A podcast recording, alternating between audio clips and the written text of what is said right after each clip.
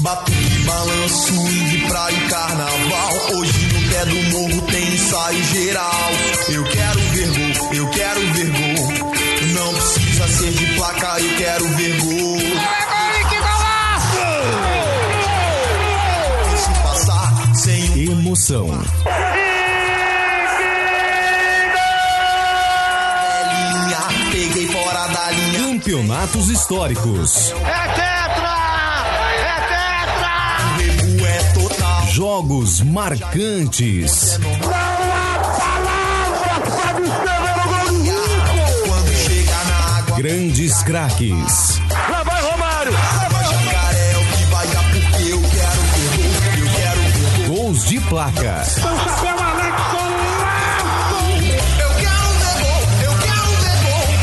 Não precisa ser de placa, eu quero ver gol. E algumas caneladas. Aí olho no lance!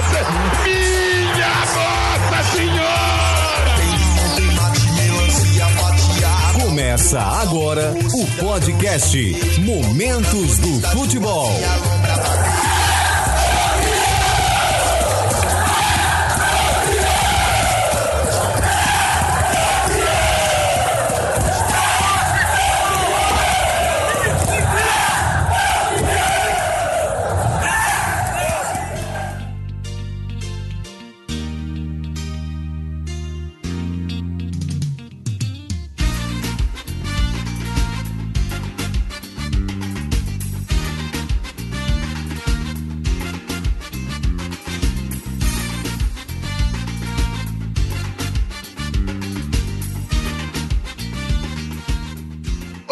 Olá, bom dia, boa tarde, boa noite. Não importa a hora que você esteja ouvindo, o importante é que você esteja nos ouvindo.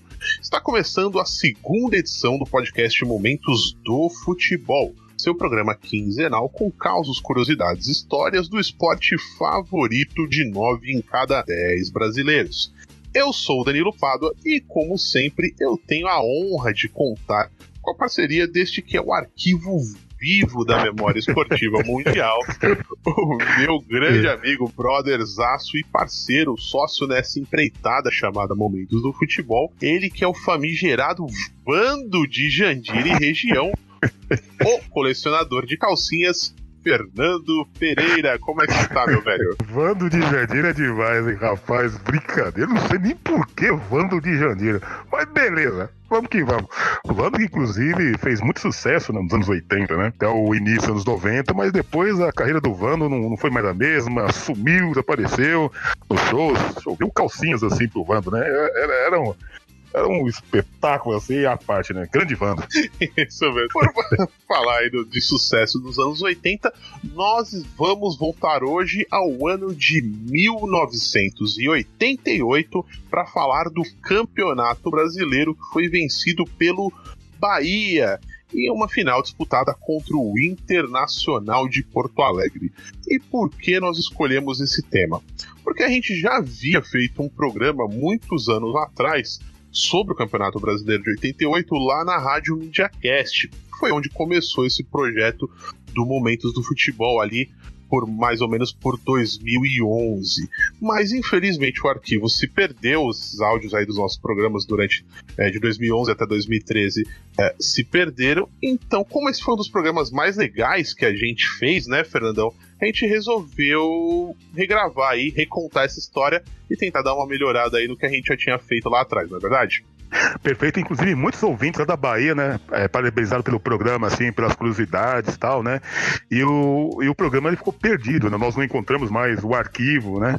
Que o programa ficou salvo, infelizmente, né? Mas foi um programa que teve uma grande repercussão, né? Porque muitos programas foram naquele eixo, Rio, São Paulo, tal, né? Um pouco de Minas, um pouco do Sul, mas o pessoal esquece o Nordeste. Inclusive, um dos programas que teve uma grande repercussão também foi aquela Copa do Brasil, né? Que o, o, o esporte ganhou do Corinthians em 2008, mas isso já é uma outra pauta, não, só para lembrar que a gente saiu daqui um pouco aquele eixo de Rio São Paulo, né, dando oportunidade assim, de falar de, de programas, falamos do Curitiba, campeão brasileiro que fez cinco, falamos de vários clubes assim, então deu uma grande visibilidade, uma grande importância assim, e as pessoas ocuparam bastante o programa, né, e teve uma grande repercussão, né. Com certeza, é, a gente tenta aí, porque, bom, tanto eu quanto o Fernandão somos daqui de São Paulo, então a gente acaba ficando muito preso nisso e a gente quer sair um pouco dessa coisa da, dessa coisa fechada de só olhar para o próprio umbigo, só olhar para os grandes de São Paulo e Rio. Não, vamos tentar falar do resto do Brasil, falar do mundo. Na edição passada a gente falou do. A gente montou junto com o Rafa, aliás, um abraço pro Rafa. A gente montou a seleção com com os melhores jogadores africanos de todos os tempos, né? E inclusive deu, deu, deu, deu algumas polêmicas aqui, recebi mensagens mal criadas é, por causa de algum jogador que a gente tenha deixado fora. Eu, eu particular, particularmente fui muito cobrado por ter deixado o Eto'o de fora da minha seleção. e você, Fernando? Ah, foi polêmica, tanto que o pessoal falou assim, pô, Roger Milá, você, pô, você não colocou o Roger Milá, Copa de 90, gol contra a Colômbia, tomou a bola do Iguita tal, fez o gol da vitória, não é possível.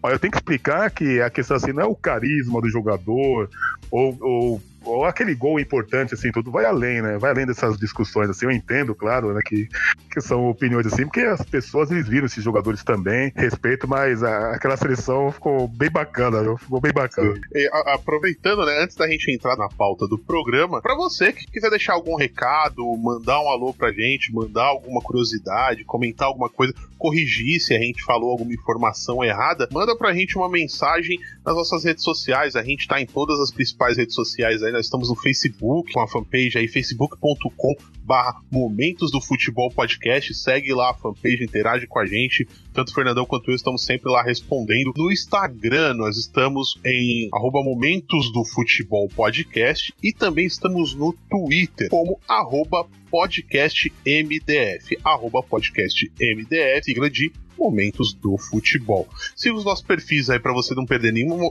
nenhuma novidade do programa e também para poder interagir com a gente, mandar mensagem.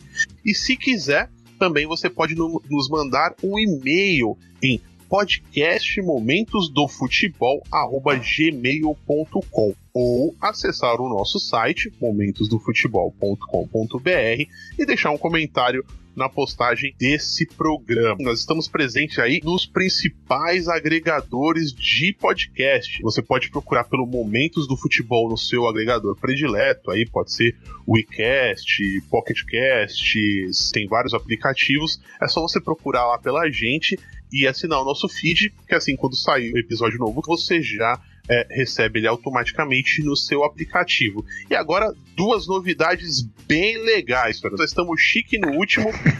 Para quem é usuário de iPhone, nós estamos agora no Apple Podcasts. É só você abrir lá o seu aplicativo, botar na busca Momentos do Futebol e assinar o nosso feed, que todos os nossos novos episódios já vão aparecer automaticamente no teu iPhone. E para quem usa o Spotify, também estamos no Spotify. É só procurar lá Momentos do Futebol, seguir o nosso perfil para você receber já a notificação quando sair programa novo e também facilita bastante quando você quiser compartilhar o programa. Certo, Fernando? Nós estamos nós estamos famosos, hein? Estamos ficando bom nesse negócio. Tô, tô até com medo de sair na rua. Tô até tô com medo de sair da rua depois da, da, da quarentena, viu? Rapaz, tá que sucesso, viu? Sim. É bom, fa famosos não, dá para dizer ainda que a gente tá.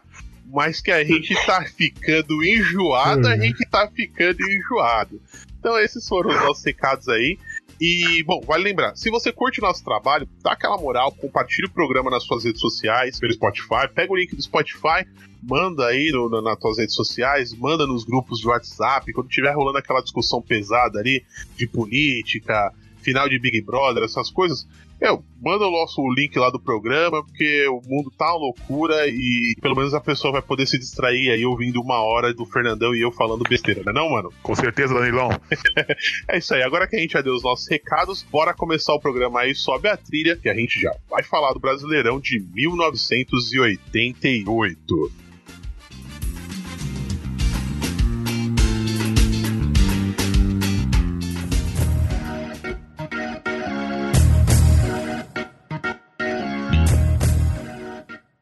Então, Fernandão, Campeonato Brasileiro de 1988. Para a gente seguir a nossa tradição, vamos contextualizar um pouco é, e falar mais ou menos como é que foi a estrutura do campeonato. Também foi conhecido pelo nome Copa União, que já era do famigerada Copa União, que veio dos idos de 87 aí, mas é um assunto também para um outro programa.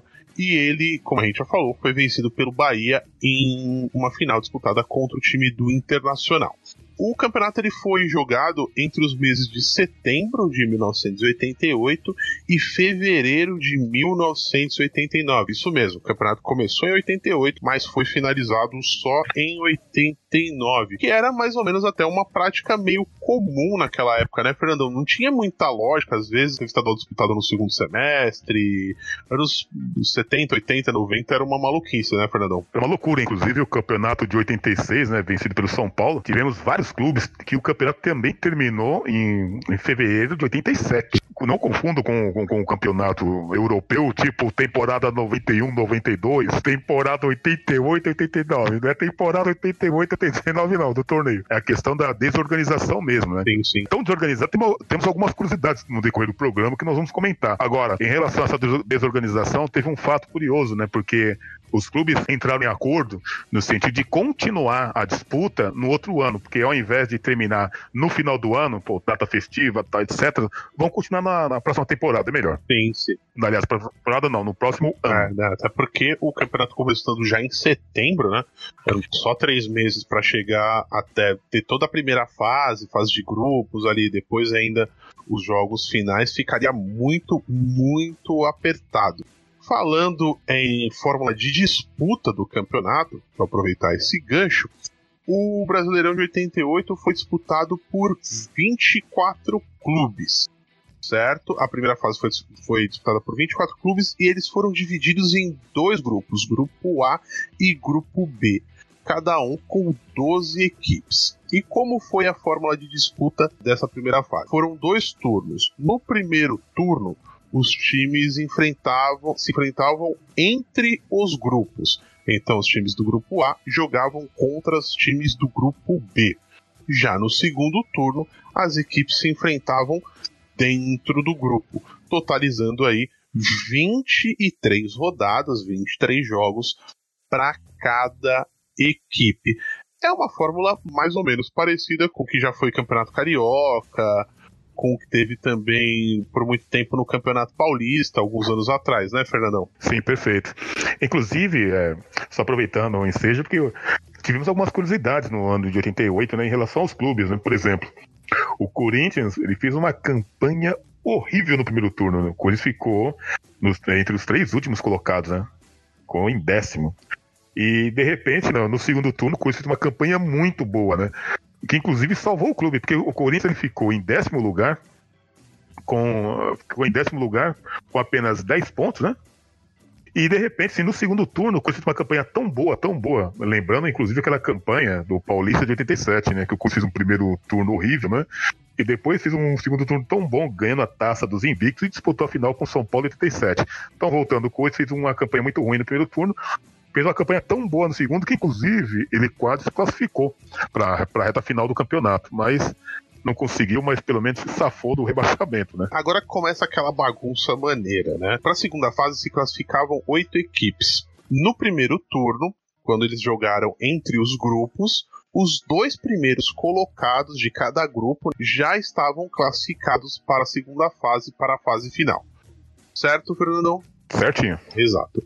Aí vem o segundo turno, onde as equipes jogaram dentro dos grupos. Era também para classificar os líderes de cada grupo. Só que aí o que acontecia? Se alguma equipe que já estivesse classificada ficasse novamente entre os dois primeiros do seu grupo, aí abriria a vaga da seguinte forma: olha a maluquice, abriria a vaga para o melhor colocado na soma geral do grupo, turno e retorno. No segundo turno, no grupo B, o Vasco novamente ficou entre os dois primeiros. O Vasco já tinha sido o melhor time do grupo no primeiro turno e foi novamente o melhor time do grupo no retorno. O segundo colocado foi diferente, aí mudou o classificado, que foi o Cruzeiro. No primeiro turno tinha sido o time do Grêmio. Mas aí, em vez de da vaga ficar pro terceiro colocado, que foi o Corinthians, não. Foi pro time que teve a melhor pontuação no grupo na soma geral dos dois turnos. E olha quem entrou: o Bahia, que acabou campeão, né, Fernandão? Sim, inclusive o Bahia na reta final, ele perdeu do Santa Cruz, né? Inclusive, ele perdeu do Santa Cruz, 2x1 pro Santa Cruz. Ele correu um grande risco, assim, de não conseguir se classificar. Mas aí, devido a essa questão do regulamento, ele conseguiu a classificação assim, olha, ufa, quase aos 45 segundos tempo. Por falar no Santa Cruz, para ver como o, o, a situação do, do Bahia estava é, perigosa, o Santa Cruz, inclusive, foi um dos rebaixados no geral. Porque aí, no caso do rebaixamento, aí era pela soma mesmo, pelo desempenho nos dois turnos, e aí os quatro piores, independente de grupo, caíam para a segunda divisão em 89. Tanto que o grupo B, que foi o grupo de Bahia e Vasco, caíram três times, América, Criciúma e o próprio Santa Cruz, enquanto o grupo A só teve um time rebaixado na soma total, que foi o Bangu certo? Só para a gente fechar aqui então essa parte da, da classificação, os times que se qualificaram para as quartas de final, para a fase seguinte do campeonato, foram justamente Vasco da Gama, Bahia, Grêmio e Cruzeiro pelo grupo B e pelo grupo A, Fluminense, Esporte, Flamengo e Internacional. Então esses foram os oito times classificados para a fase final e os quatro rebaixados, como nós já falamos, foram aí Bangu, América, Criciúma e Santa Cruz. Eu acho que até aqui a gente conseguiu mais ou menos deixar claro, né, Fernandão? Sim, certinho. E inclusive, assim, eu falei do Corinthians, mas um clube que decepcionou muito no Campeonato Brasileiro de 88 foi o São Paulo, né? São Paulo que ele não, eh, não se classificou, a campanha do São Paulo foi muito intermediária, né? Sim. São Paulo ganhou do Corinthians logo no clássico de abertura, 1 a 0 E o pessoal pensava que o São Paulo poderia, de repente, disputar uma semi, umas quartas de final, assim, que ele tinha uma bela equipe, né? Mas o São Paulo não conseguiu se classificar. Um outro clube que também não fez uma campanha boa foi o Palmeiras, né? O Palmeiras, inclusive na, na soma de pontos, olha, passou perto de um rebaixamento, hein? Sim, os dois com a campanha bem, bem abaixo. O, o, São Paulo ficou aí entre quinto e sexto no, no, grupo A nos dois turnos, enquanto o Palmeiras foi um dos piores times do primeiro turno no grupo A e fica em décimo primeiro de um total de 12 times e no segundo turno melhorou um pouco indo para o sétimo, mas na, na, pontuação geral mesmo ficou bem próximo do rebaixamento. o Palmeiras fechou o, o geral com 31 pontos enquanto entre os rebaixados o melhor desempenho foi o do Bangu, que ficou com 28. Ou seja, o Bangu ficou a uma vitória de igualar o, o Palmeiras.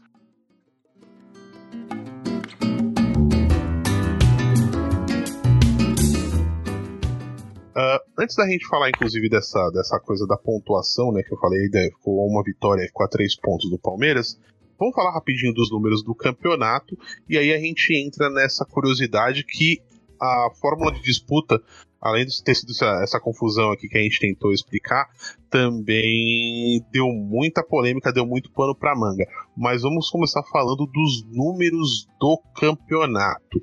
Certo? Como nós já falamos, foram 24 clubes disputando, num total de 290 jogos, aí somados a primeira e segunda fase foi um total de 548 gols, dando uma média de 1,89 gol por partida, e a média de público do campeonato ficou em 13.811 pessoas por partida.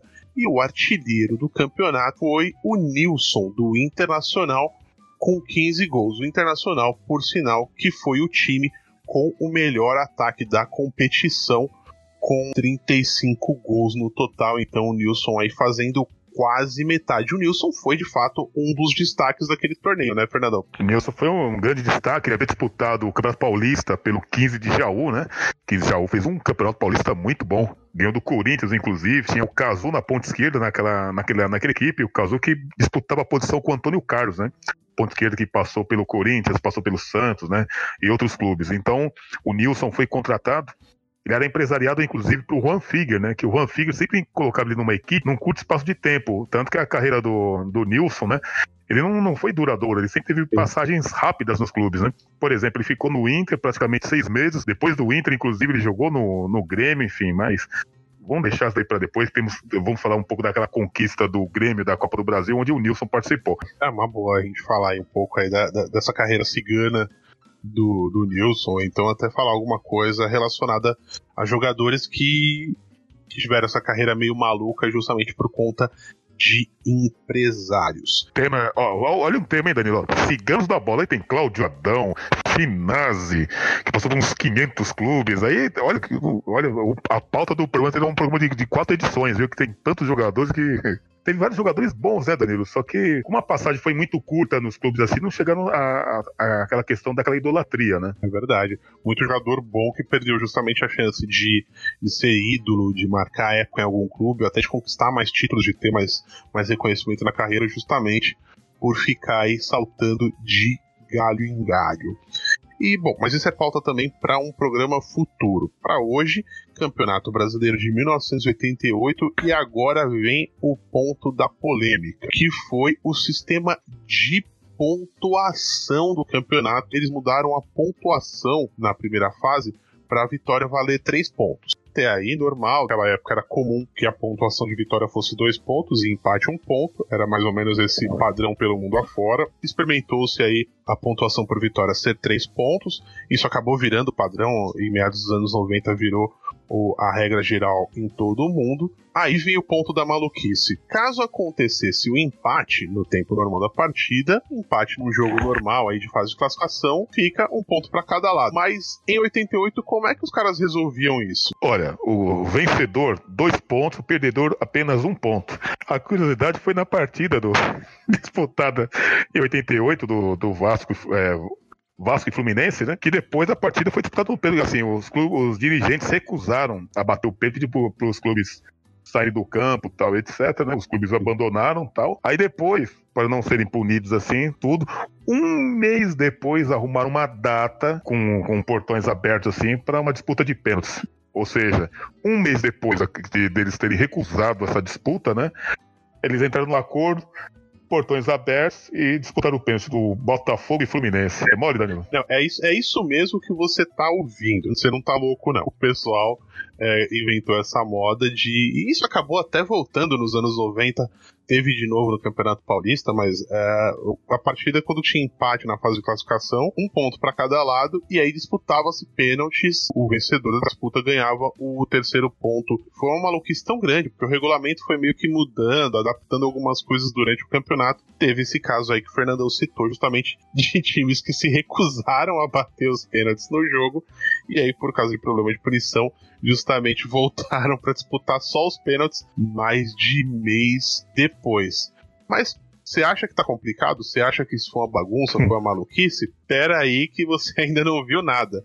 Porque na fase final do campeonato, o sistema de pontuação voltou pro tradicional dois pontos por vitória, um ponto por empate e zero por derrota. É brincadeira, Fernandão? O campeonato com dois sistemas de pontuação no mesmo, no, durante o, o, mesmo torneio?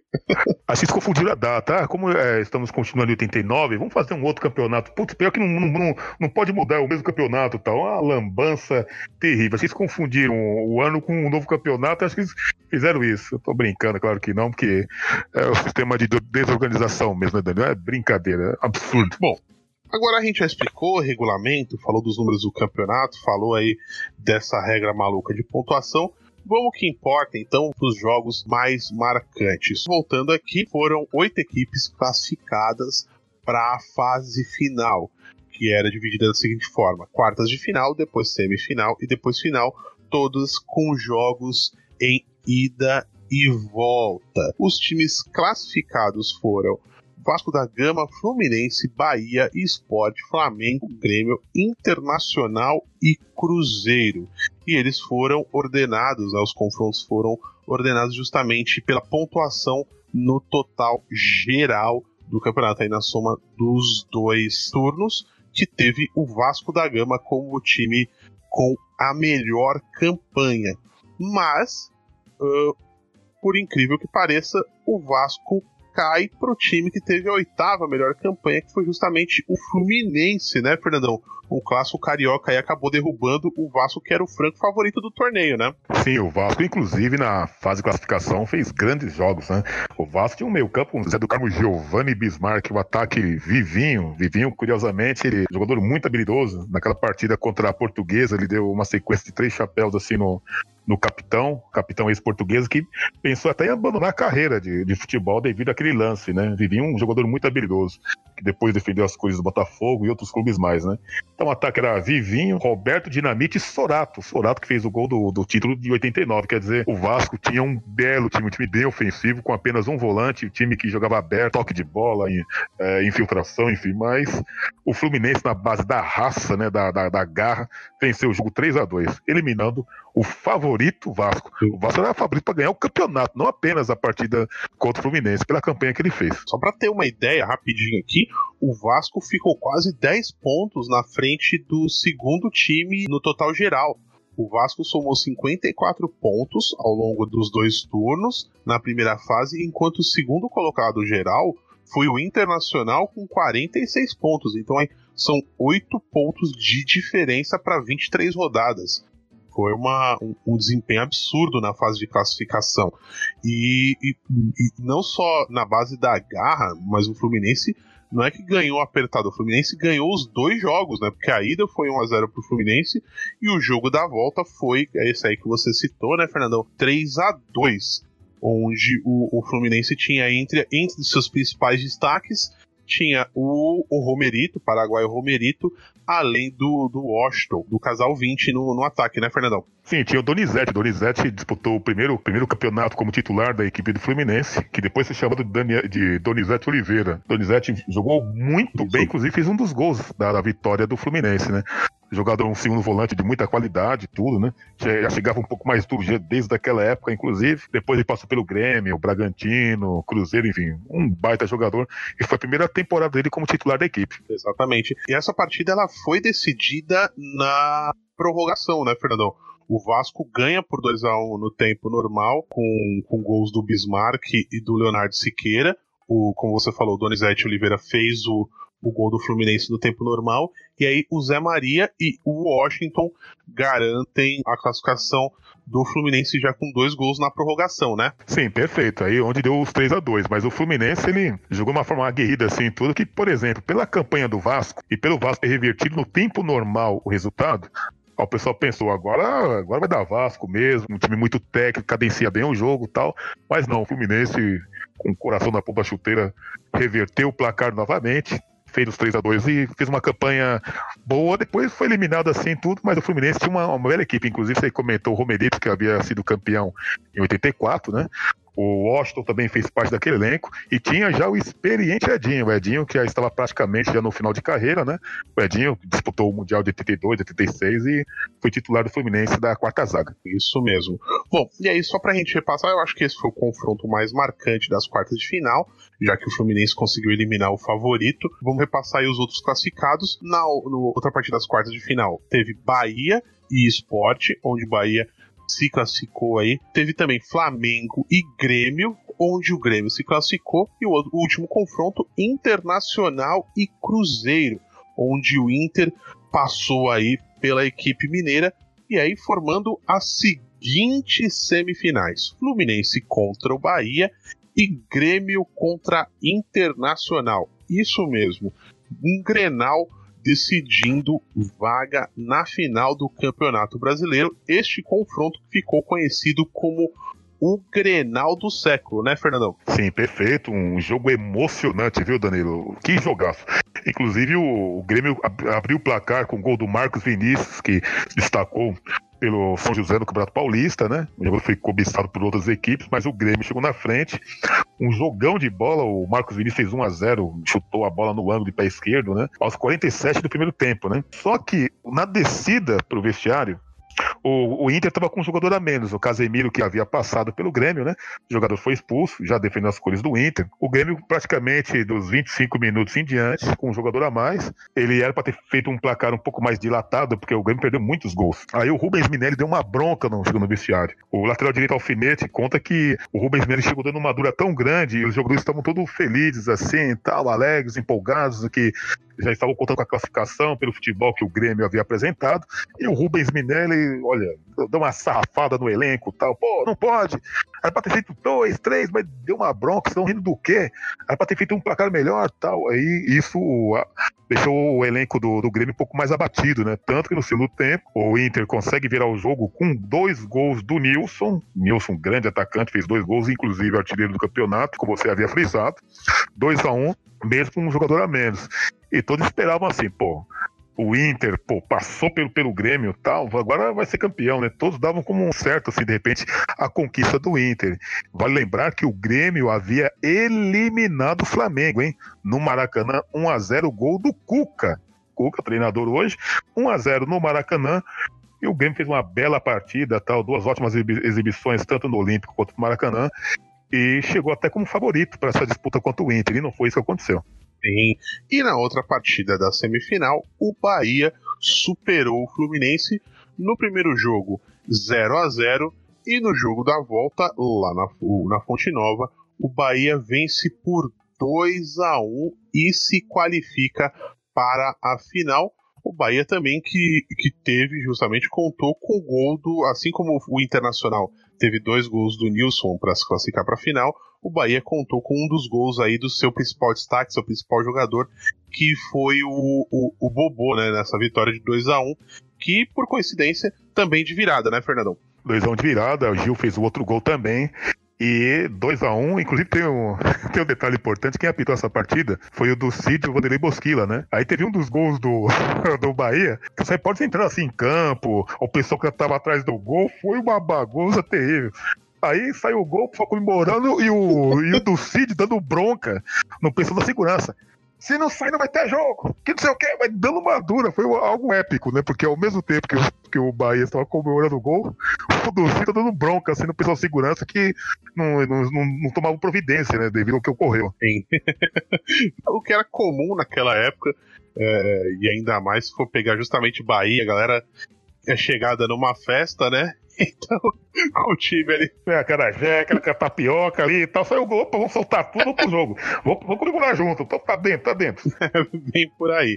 Bom, então aí, Bahia e Internacional classificados para a final do Campeonato Brasileiro de 1988. E a gente vai falar agora das duas partidas.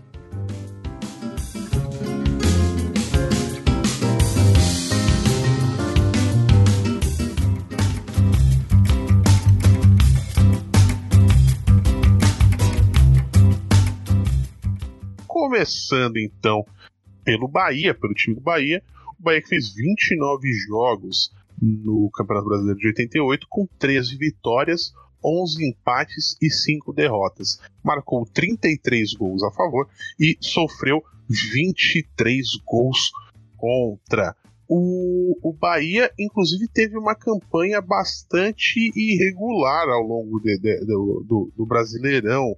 Uh, né, Fernandão? A gente até citou que ele nem chegou a se classificar como, como primeiro ou segundo colocado do seu grupo em nenhum dos dois turnos, né? Ele, ele, foi, ele se classificou pela soma geral da pontuação dos dois turnos, mas ele não chegou a, a estar entre os dois líderes em nenhuma das duas etapas da primeira fase, né, Fernando? Foi um ano bem irregular, né? Perfeito, O Campeonato do Bahia foi muito irregular, né? Aliás, no seu início, claro, né? Então, aí que acontece a questão do time do Bahia. O Bahia, ele começou, na verdade, ele mudou muito a equipe durante a campanha. Por exemplo, o Bahia, o time base do Bahia que começou ter, os primeiros jogos era Sidmar, Tarantini, João Marcelo, Pereira e Paulo Robson. Meio campo, Gil, Osmar e Zé Carlos. O ataque, Sandro e Renato. Quer dizer, o Bahia jogava no 4-3-3, né? E o Gil, ele começou como primeiro volante. Ele sempre foi um jogador, um volante assim que tanto ele jogava como primeiro volante como segundo volante. E durante a competição, o Paulo Rodrigues ganhou a posição. Paulo Rodrigues, que havia sido contratado pelo Botafogo de Ribeirão Preto, volante tinha uma classe, uma elegância assim para jogar de cabeça erguida, tinha um bom passe, um volante de muita qualidade. Então, o Paulo Rodrigues ganhou a posição. E o, o Sandro, ele perdeu a posição para o Marquinhos durante a competição. Eu falei do Renato. O Renato, tem uma curiosidade do Renato, centroavante, que você pensa que o quê? Só a França tem o Giroud? Na verdade, o Bahia também tinha um Giroud. É o Renato Giroud.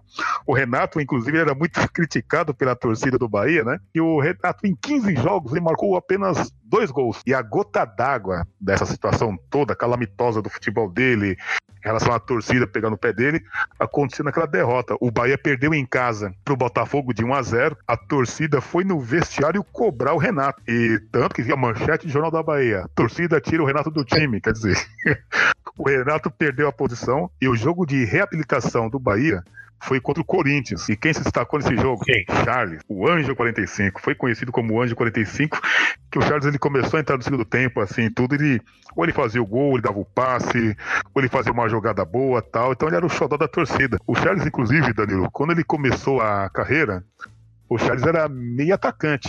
Era mais meio atacante que atacante, inclusive, né? E, e, e, quem jogava do lado dele no meio campo era o Dico Maradona. O Bahia também. Tinha o Renato Giroud e também tinha o Dico Maradona. Olha que time, hein? O Dico Maradona, ele jogou na, nas categorias de base, era uma grande promessa. O Dico Maradona, ele não, não teve uma carreira assim muito regular, e jogador que passou pelo Bahia, depois passou por outros clubes e não, nunca se firmou na equipe do Bahia, né? Então, o Charles era meio campo nessa época. Aí o Orlando Fantoni, que era o treinador dos profissionais, falou assim: Pô, Charles, é o seguinte, eu acho que é melhor você ficar no ataque, porque você não marca muito meio campo. Lá no ataque, você não vai ter esse problema. Você vai marcar só seus golzinhos, tal, etc. Então joga no ataque. Então o Charles ele começou a jogar de atacante, ele ganhou a posição, inclusive. Depois dessa partida contra o Corinthians, num, treinamento, o, Charles ele começou, é, sabe, driblar um, driblar dois. Era um, um, jogador de muita qualidade, ele era muito habilidoso, protegia muito bem a bola também, né? Ali Sim. driblava assim tal, com, com, uma grande facilidade. Aí no treinamento chegou o Evaristo de Macedo, chegou pro João Marcelo, né? Até eu vi uma, uma resenha do João Marcelo falando sobre esse episódio. Hilário. Pô, coloca o tapete vermelho pra ele. Ninguém para esse cara vocês são os merda! Aí o João Marcelo foi pro vestiário depois do treinamento chorando, assim, né? Triste, né? Aí ele foi consolado pelo Ronaldo Passos, né? Que depois ganhou a posição do, do Sidmar que depois foi para portuguesa todo, né? E depois o Charles ele se firmou na equipe do Bahia, marcando gols importantes na reta final, enfim, foi o Charles que depois foi contratado pelo Maradona, né? O Maradona contratou o Charles, hein? Na parte, quando o Charles defendia as cores do Cruzeiro em 91, numa partida contra o River Plate, o Cruzeiro venceu por 3 a 0 aquela final daquela Supercopa. O Charles não marcou nenhum gol, mas ele deu um trabalho, ele participou dos gols, é, partiu para cima e o Maradona ficou encantado com o futebol dele e depois adquiriu o passe do Charles. Para ilustrar, até, eu acho que tem, tem uma curiosidade legal a respeito da campanha do Bahia também. No primeiro turno, um jogo marcante foi justamente uma derrota para o Internacional lá em Porto Alegre por 3 a 0 com três gols do Nilson. Então aí dá para dizer até que o, que o, que o Internacional chegava um pouco como é, favorito para essa final, né? Você quer falar um pouco mais do time do Inter agora, Fernandão? Inclusive, né, Danilo, o Inter tinha uma bela equipe, viu? O Inter tinha o Tafarel, Luiz Carlos Vinck, Aguirre Garay, Nenê e Casemiro. Casemiro campeão mundial pelo Grêmio em 83. Aí o meio campo, Norberto, Luiz Carlos Martins e Luiz Fernando. O ataque, Maurício, Nilson e Edu, que depois tornou-se Edu Lima, né? Conhecido Edu Lima, passou pelo Flamengo, passou pelo Guarani, Atlético Mineiro, enfim, passou por várias equipes. E o Maurício, que é o, que é o ponta-direita nessa, nessa campanha, ele é o mesmo Maurício que fez o gol do título do, do Botafogo. O Maurício, que pertencia ao Botafogo, ele foi emprestado para o Inter para disputar a Copa União de 88, disputava a posição com outro atacante de bom nível, o Eider, Eider, Eider Abas Palheta, depois jogou no, jogou no Cruzeiro, jogou em outras equipes, um, ponteiro, um ponta direita tinha um bom cruzamento, né? Então o Maurício ele teve uma, uma participação muito boa também naquele gol, no gol da vitória do Nilson. É o Maurício que participa do gol, né? Que ele dribla dois zagueiros assim, cruza e o Nilson dá o carrinho fazendo o gol da vitória. Então o Maurício participou muito bem desse time, né? Outra curiosidade aí que vai sobre o time do Internacional é que o técnico já naquela época, já em 1988, era o Abel Braga, o Abelão, né, Fernandão? Grande Abelão. Ele tinha vindo do Santa Cruz, né? Ele passou pelo Santa Cruz, se não tiver enganado, em 87. Depois ele acerta com o Inter de Porto Alegre, né? O Abel, vice-campeão, né? E o Inter já havia sido vice em em 87 perder do Flamengo, né? Abelão que foi mais tarde, né, muitos anos mais tarde, quase 20 anos mais tarde, campeão da Libertadores e campeão do mundo em 2006, treinando o mesmo Internacional. Outra curiosidade desse elenco, o Fernandão destacou aí a força do ataque do Internacional com o Maurício, o Nilson e o Edu, ainda tinha como reserva aí desse ataque o Diego Aguirre, sim, esse uruguaio que depois virou treinador, com, com, passagens aí pelo próprio Internacional, por Atlético Mineiro, pelo, pelo São Paulo mais recentemente. O Diego Aguirre também fazia parte desse time do Inter, né, Fernandão? O Diego Aguirre, por mais que tenha sido reserva, ele é um atacante assim, definidor, assim, não tinha aquela qualidade técnica assim, mas é o cara da última bola, né? Naquele elenco também tinha o Dadinho, isso mesmo, Dadinho. Dadinho disputou a Copa União pelo Santa Cruz em 87. Era uma boa opção também para o segundo tempo, era um definidor também. Então você tinha o Diego Aguirre e o Dadinho naquele elenco. Sim. Ó, só para a gente poder destacar bem a qualidade dos dois times que chegaram na final, eles basicamente dominaram a, a seleção da bola de prata da revista Placar da, daquele ano, né? Com de um total de 11 jogadores, cada um dos dois times ficou com três, então metade do time, aí, seis jogadores, estavam representados na final. Vou passar aqui rapidinho a lista, se você quiser acrescentar com alguma curiosidade, você fica à vontade, tá, Fernandão? Perfeito. Então, começou daqui a seleção do Bola de Prata de 1988. O goleiro foi o Tafarel, do Internacional. O lateral direito foi o Alfinete, do Grêmio. O zagueiro foi dos dois finalistas com o Aguirre Garay pelo Internacional e o Pereira pelo Bahia. O detalhe, o Pereira, inclusive, ele, ele não conclui a temporada no Bahia. Por quê? Eu havia mencionado que o Sidmar, goleiro, ele começou como titular, o Sidmar, né? E o Pereira o zagueiro titular também. Só que o Sidmar havia acertado com a portuguesa. Como o campeonato deu continuidade no ano, no próximo ano, tipo em 89, não em 88, então o Sidmar acabou sendo negociado com a portuguesa e o Pereira, que já era um zagueiro experiente, já estava com seus 27 anos, foi negociado com o Guarani. Pereira que batia muito bem falta, né? Ou seja, ele entrou na seleção mesmo sem ter disputado a reta final do campeonato. Um bom zagueiro, viu, Pereira, né? Seguindo aqui, então, completando a defesa, o lateral esquerdo, isso mesmo, o lateral esquerdo foi o Mazinho. Mazinho com, com passagens aí pelo. Na, na época defendia o Vasco, também passou pelo pelo Palmeiras, Celta de Vigo, Lete da Itália. Lete da Itália. Isso, Lete da Itália e seleção brasileira. Ele foi titular da seleção brasileira na Copa de 94, né? tomou a posição do Raí durante o torneio, foi campeão em 94 jogando no meio campo. Aqui nessa época ele entrou na seleção do Bola de Prata como lateral esquerdo esquerdo, né? Era bastante polivalente o Mazinho, né, Fernandão? Ele jogava nas duas laterais, inclusive quando o Brasil ele ganha, é, o Brasil ganha do Uruguai naquela Copa América de 89, é o Mazinho que cruza a bola pro gol do Romário em 89, naquela Copa América, né? Então, o Mazinho ele jogava nas duas laterais, tanto a direita quanto a esquerda. Depois ele começou jogando no meio-campo e quando ele foi contratado pelo Palmeiras, ele começou jogando de lateral. Aí depois o, o Luxemburgo chega no time e começa a colocar ele no meio-campo, aí onde a carreira do, do Mazinho ela começa a ser consolidada com um, um ótimo meio-campo, né? Virava, chutava com a esquerda, chutava com a direita, virava bem o jogo, muita qualidade, né? Falar nisso, o, o, o gene do meio-campista corre na família, já que o Mazinho é pai de dois jogadores, dois atletas profissionais aí, o Thiago e o Rafinha Alcântara. Ambos foram formados no Barcelona.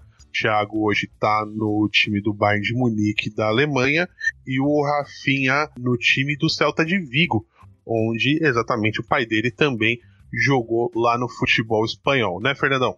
Perfeito, Danilo. Dando sequência aqui à seleção da bola de prata, vamos para o meio-campo, onde nós tínhamos como volante o Paulo Rodrigues do Bahia e na meia Adilson Heleno do Criciúma e o Bobô do Bahia. Bobô que basicamente foi o principal destaque desse campeonato, né, Fernandão? Depois a gente fala mais dele, né? É, sim, o, o Bobô foi, na minha opinião, o craque do campeonato, né? Se destacou bastante, mas não vamos estragar, vamos falar um pouco lá na frente. E o Adilson Heleno, isso mesmo que estão ouvindo, o Adilson Heleno do, do Criciúma, o Criciúma que fez uma campanha muito ruim. O Criciúma foi uma das equipes que foram rebaixadas, né? O, ficou em penúltimo lugar o Criciúma, Sim. né? Mas mesmo assim o Adilson Heleno entrou na seleção, jogava bem, tinha um chute muito forte com a perna esquerda, né? E o Adilson Heleno fez parte da, da, da seleção da bola de prata. Aí vem o trio de ataque, onde a gente tem o Vivinho do Vasco, que o Fernando já falou bastante aqui dele. O Nilson não podia faltar, o Nilson do Internacional, afinal, artilheiro do campeonato, e na ponta esquerda, aí, completando o trio de ataque, o Zinho do Flamengo. O Zinho, que inclusive, quando ele surgiu no, no, no, Flamengo, ele era um quarto homem pelo lado esquerdo, né? Ou ele fazia Sim. muitas vezes a ponta, né? Então o Zinho, ele entrou na seleção e realmente jogou muita bola. Jogou, manteve o mesmo nível, né? Que o Zinho jogou muito em 87. Ele ficou um pouco ofuscado, né? Pelo Renato Gaúcho, o Bebeto fez os gols decisivos na reta final, e o Zico, mas o Zinho jogou muito bem em 87 também. E antes da gente partir aí em definitivo para os dois jogos da final do campeonato, vale aqui destacar que o eleito pela revista Placar como bola de ouro, como melhor jogador do campeonato, foi o goleiro Cláudio Tafarel, do Internacional.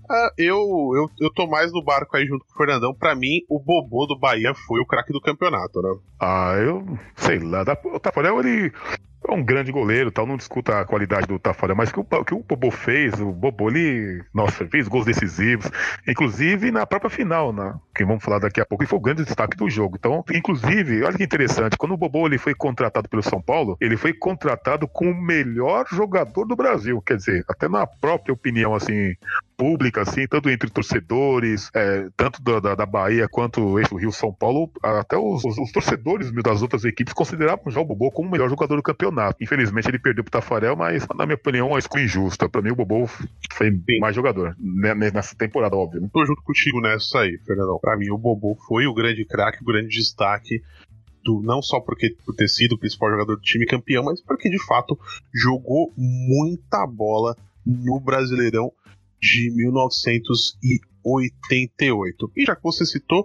bom, bora para a final aí do campeonato. A final foi disputada em duas partidas, com o primeiro jogo acontecendo no dia 15 de fevereiro de 1989. A partida foi disputada em Salvador, no estádio da Fonte Nova. Foi arbitrada pelo Romualdo Arpe Filho, árbitro por São Paulo, e contou com o singelo público de 90.508 pessoas. Isso mesmo, você não ouviu errado. Mais de 90 mil pessoas estavam presentes dentro da Fonte Nova. Fora o pessoal que estava do lado de fora, né, Fernandão? Sim, acho que quase 30 mil pessoas é, fora do, fora do estádio assim, um grande público, né? Que ficou um pouco assustado, né? Que o começo do jogo, assim, o Inter começou a abrir o placar assim, jogaço de bola e o estádio lotado, viu? Que, que olha que coisa linda, viu? E completando a ficha técnica do jogo, as escalações aqui, o Bahia é, iniciou aquela partida com Ronaldo no gol, Tarantini, João Marcelo, Claudir e Edinho, Paulo Rodrigues, Zé Carlos e Bobô, Osmar, Charles, que depois foi substituído pelo Sandro, e Marquinhos no ataque, o treinador, o Evaristo de Macedo. E o time do Internacional entrou em campo com Tafarel, Luiz Carlos Vinck, que depois foi substituído pelo Diego Aguirre, na, no miolo de zaga Aguirre Garay e Nenê, e na lateral João Luiz. O meio com Norberto, Luiz Carlos Martins e o Leomir, e o ataque com Maurício, depois substituído pelo Eider, que o Fernandão também já citou aqui, Nilson e Edu, treinado, como nós já falamos, pelo Abel Braga, né, Fernandão? Perfeito, Danilo. Tem uma curiosidade da equipe do Bahia, né? Que nós mencionamos assim que o Bahia ele começou com uma equipe e terminou com outra, né? Podemos observar na escalação mesmo que você mencionou. O Ronaldo, que era o Ronaldo Passos, né? Tornou-se Ronaldo Passos depois, quando ele jogou no Vitória já tinha outro Ronaldo. Depois o Ronaldo Passos, né? Que com a saída do Sidmar ele ocupa a posição de titular. O Pereira havia saído já do clube, né? Para defender as cores do Guarani. Aí entrou o Claudir na defesa, né? Aí no meio-campo, o Zé, o Zé Carlos, não, desculpa. Aí no meio-campo, você tem o Paulo Rodrigues, que ganhou a titularidade, acho que na quarta rodada, no meio-campo. Aí você tem no ataque o Marquinhos, ponto esquerdo, que ganhou a posição do Sandro, e o Charles no ataque, que ganhou a posição do, do, do, do Renato Giroud, né? Então, o Bahia teve muitas mexidas. A curiosidade é que, assim, geralmente, quando você perde uma peça, assim, de titular, você vai no mercado e contrata, né? Só que naquele período não, não tinha como você contratar, né? Que já, já, já, já havia aquele planejamento para começar o campeonato regional, os jogadores já disputariam o torneio por outras equipes, e não tinha como você, já no começo do ano, você contratar jogadores. Então, o Bahia pegou o próprio material humano que ele tinha nas mãos, né? E mudou a equipe com o próprio material que ele tinha. Então não precisou de, ir ao mercado contratar e não tinha tempo para isso. Então, por isso que é, tem que é, elogiar bastante o trabalho do Evaristo de Macedo, viu? E como o Fernandão falou, de fato a partida começou com um susto para o time da casa, para o Bahia, já que o Leomir do Internacional abre o placar aos 19 do primeiro tempo. Mais ainda no primeiro tempo, o Bobô, que a gente já falou aqui bastante dele, empatou o jogo aos 36 e na volta para o segundo tempo, já no comecinho do segundo tempo, aos 5 minutos, ele faz o gol da virada que definiu essa vitória por 2 a 1 do time do Bahia. E antes da gente comentar mais detalhes sobre esses gols, vamos primeiro ouvir a narração deles.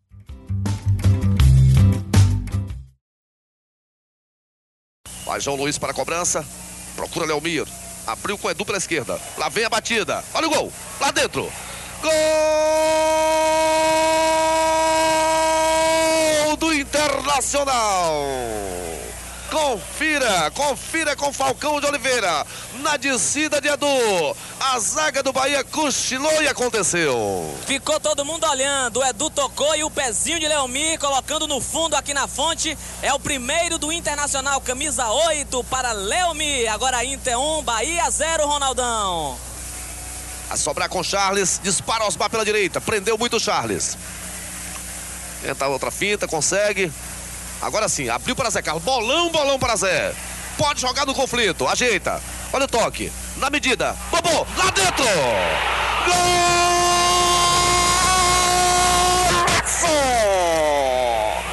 E Bobô sensacional! Confira com Falcão de Oliveira. Tudo começou com o trabalho de Charles. O toque para Zé Carlos. O cruzamento perfeito que foi na cabeça de Bobô. Tafarel dessa vez não viu nada. É o sexto gol de Bobô na Copa União. Agora tudo igual na Fonte Nova que vai à loucura. Bahia 1, Inter também 1. A homenagem a Fernando José foi buscar no fundo Tafarel. Na marca de 37 minutos, este é o balanço do tempo da fonte. Explode a galera. Tricolor, tricolor. Bahia 1, Inter 1. Abriu com Marquinhos. Tá enfiado o Bobô, sempre fechando por dentro. Fez boa abertura para Zé Carlos. Vai tentar fuzilar, não. Abriu com Osmar, na área. Olha lá, bateu. Perdeu Charles, não é possível. Tentou girar. Agora sim, tocou o Bobô. Lá dentro.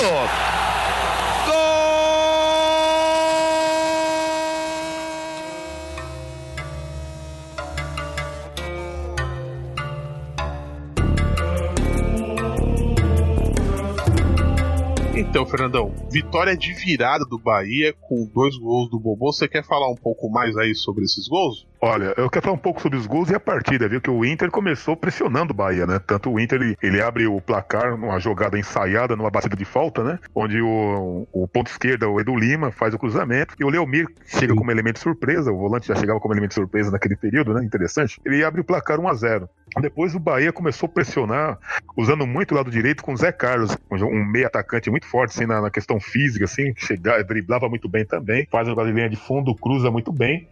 E o Bobô parecia um centroavante, né? Um meia clássico, assim, parecia um centroavante, cabeceou com uma facilidade incrível. O Tafarel tentou buscar, pulou, mas não, não adiantou. Jogaço de bola. E eu destaco também aquela partida do, do ponto esquerdo Marquinhos. Marquinhos, que ele ganhou a posição durante a competição, um ponto esquerda muito rápido, né? Então o Bahia ele jogava um futebol muito é, envolvente, assim, muito rápido, né? Você tinha do lado esquerdo o Marquinhos, você tinha do lado direito o Zé Carlos, que fazia o meio atacante, mas fechava muito bem o lado direito, e o Charles, um jogador muito técnico, né? Protegia muito bem a bola, tinha a chegada do Bobô, tinha aquela elegância do Paulo Rodrigues, né? Que jogava de cabeça erguida. Nossa, que era muito bom de ver o Bahia jogar, viu, Daniel? Quatro dias depois da vitória por 2 a 1 do Bahia sobre o Internacional, a final foi para Porto Alegre, para o estádio da Beira Rio, e em 19 de fevereiro de 1989 teve um público pagante de 79.598 pessoas. A partida foi arbitrada pelo Dulcídio Vanderlei Bosquilha e teve aí as seguintes escalações. O time do Internacional começou o jogo com Tafarel, Luiz Carlos Vinck, Aguirre Garay, Norton e Casimiro. No meio-campo, Norberto, Luiz Fernando e Luiz Carlos Martins. E o ataque contou com Maurício, que foi mais uma vez substituído pelo Eider, o Nilson e o Edu, treinador o Abel Braga. E o Bahia entrou em campo com Ronaldo, Tarantini, João Marcelo, Claudir, que mais tarde foi substituído pelo Neymar durante a partida, e o Paulo Robson. O meio-campo teve o Gil, o Gil Sergipano, Paulo Rodrigues, Zé Carlos e o Bobô, e o ataque com Charles e Marquinhos. No banco, o treinador ainda era Evaristo de Macedo. O, a partida ficou 0 a 0 mas não deixou de ser um jogo bem disputado, né, Fernandão? É um jogo bem disputado, 0 a 0 0 a 0 assim. Inclusive o Ronaldo foi o grande destaque dessa partida, né? Ele fez uma defesa, ele defendeu a bola em cima da linha, assim, que é, gol na certa, assim, um goleiro que tinha muito reflexo, ele foi muito importante né, nesse jogo. O Bahia, ele começou o jogo, né? Jogando mais no contra-ataque, quem precisava do resultado era o Inter não o Bahia. O Bahia já fez o resultado dentro de casa. E o, e o, e o Inter teve um desfalque, né? Tanto que o Norton. Norton é aquele mesmo Norton, que ele é mais lento que o antivírus, né? Zagueiro que. o Norton era mais lento que o antivírus, né? Defendeu o Corinthians no, nos anos 90, inclusive, quando a equipe era treinada pelo Mário Sérgio. Um zagueiro muito limitado, pesado, né? Ele entrou na defesa e gostava de emoções, viu? Haja emoções, amigo. Mas mesmo assim, mesmo com o Norton na defesa, com essa mudança, o jogo foi 0x0, viu? Um jogo bem disputado, viu, Danilo? É isso mesmo.